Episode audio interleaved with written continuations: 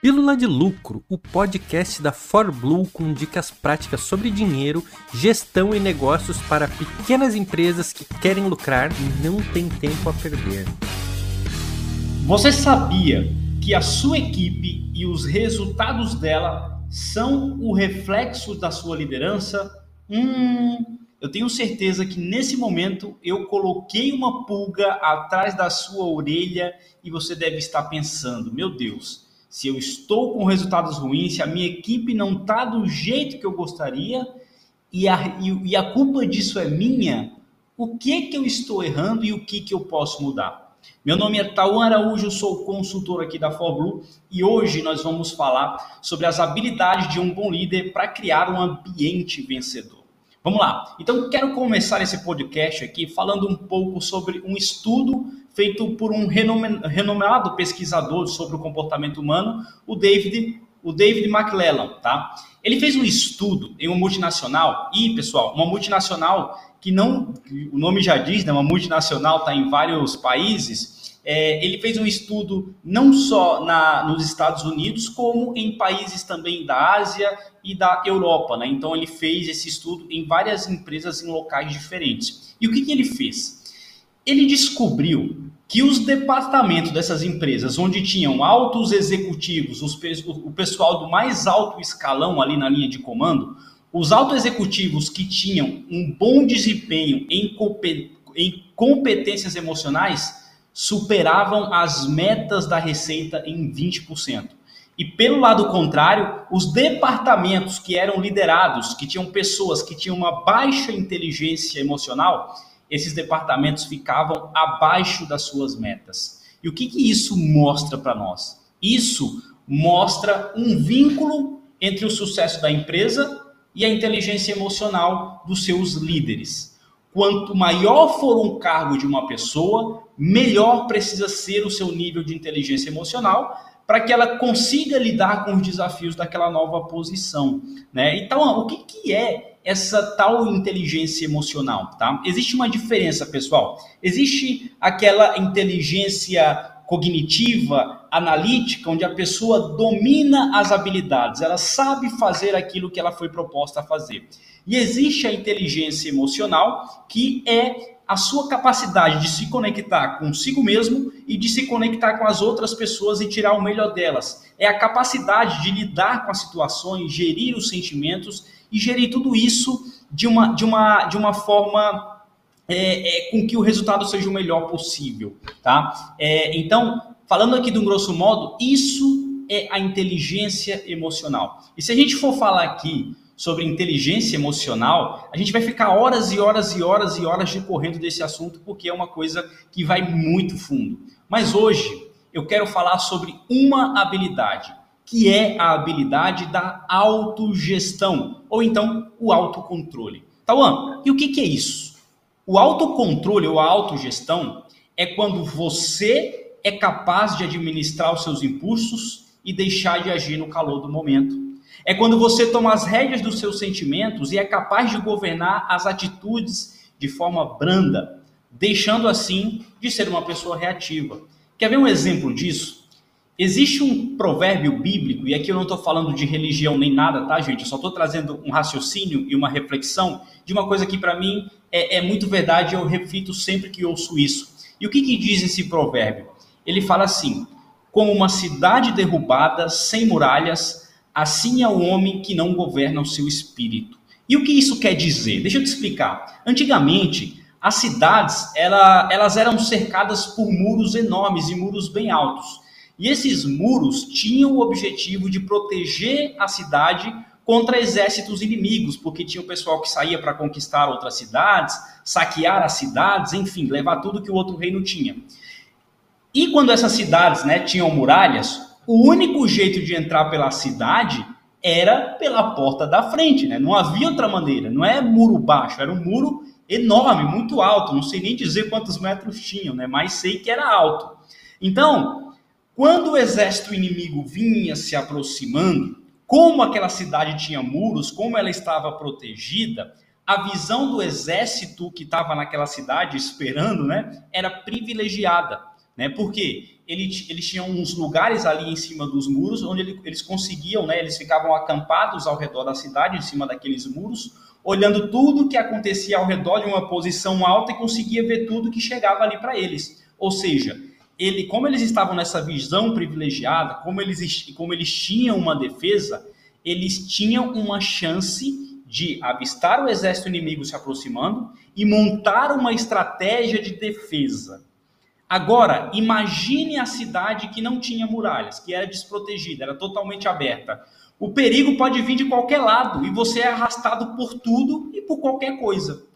É isso que acontece quando você não tem esse autocontrole, você não tem essa autogestão. E foi por isso que eu trouxe esse provérbio, que eu acho isso muito verdade. Quando isso acontece, a sua cidade, que é você, os seus sentimentos, ela está sem muralhas, você está à mercê dos seus sentimentos. Então, quando, por exemplo, é, é uma pessoa de pavio curto que explode por qualquer coisa e suas decisões são tomadas com base nos sentimentos que te foram tomados naquele momento.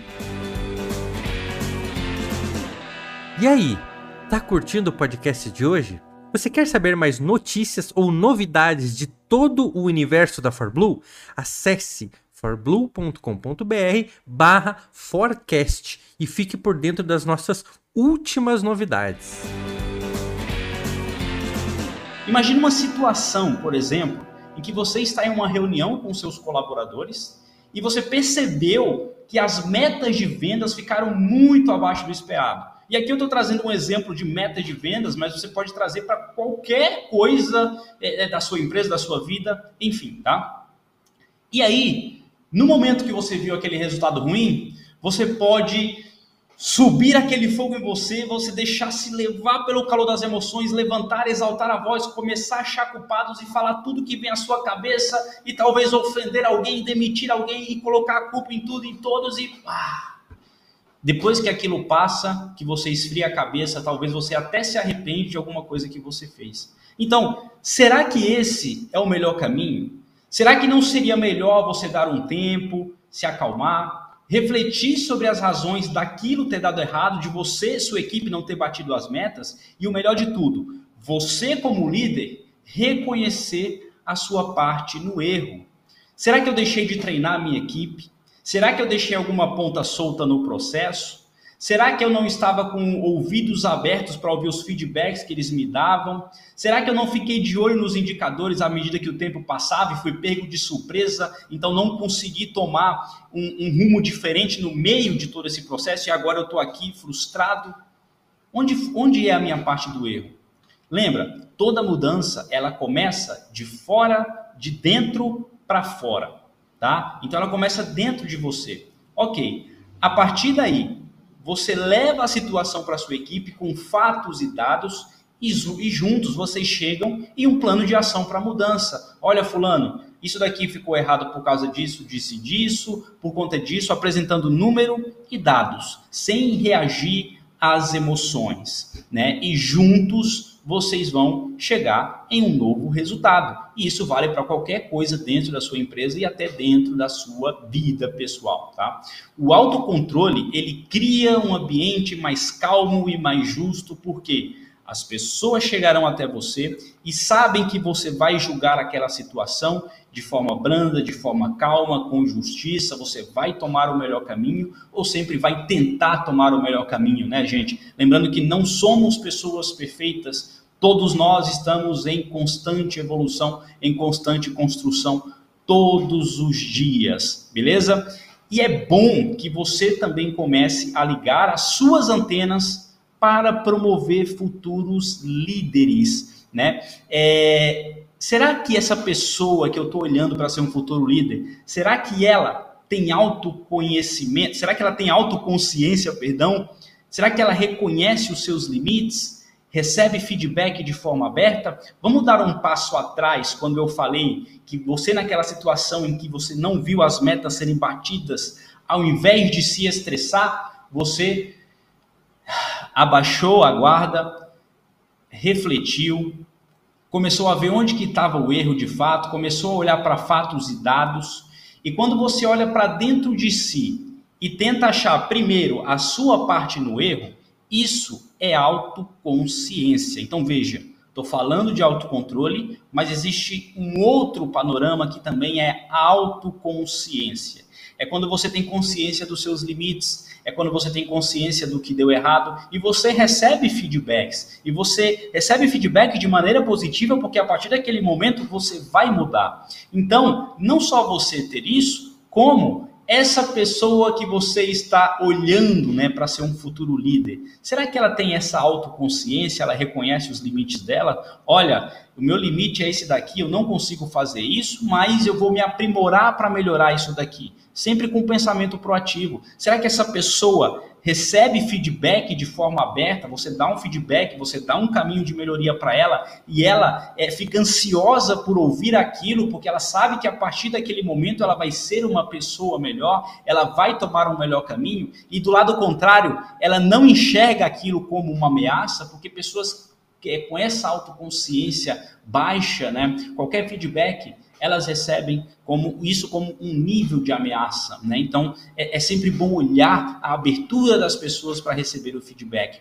Será que essa pessoa ela tem autocontrole? Será que ela reage bem às mudanças? Nós usamos um sistema aqui, por exemplo, há 10 anos e do dia para a noite a gente resolve mudar. Será que aquela pessoa fica estressada, fala que não vai conseguir, que já faz isso há 10 anos e que não sei o que lá e que o mundo vai acabar? Ou essa pessoa para reflete com autocontrole, lembra lá das, das muralhas e ela reflete, olha para os dados e fala: não, realmente esse novo sistema vai ser bom para a empresa, vai melhorar os processos. Eu não sei mexer agora, né? eu ainda não sei mexer, é uma coisa nova, mas eu vou aprender. Juntos nós vamos aprender, sempre com esse pensamento de proatividade. Pessoal, e isso daqui é uma construção diária, né? Nesse momento mesmo, enquanto eu gravo esse podcast, isso tudo aqui que eu estou falando para vocês serve para mim também, né?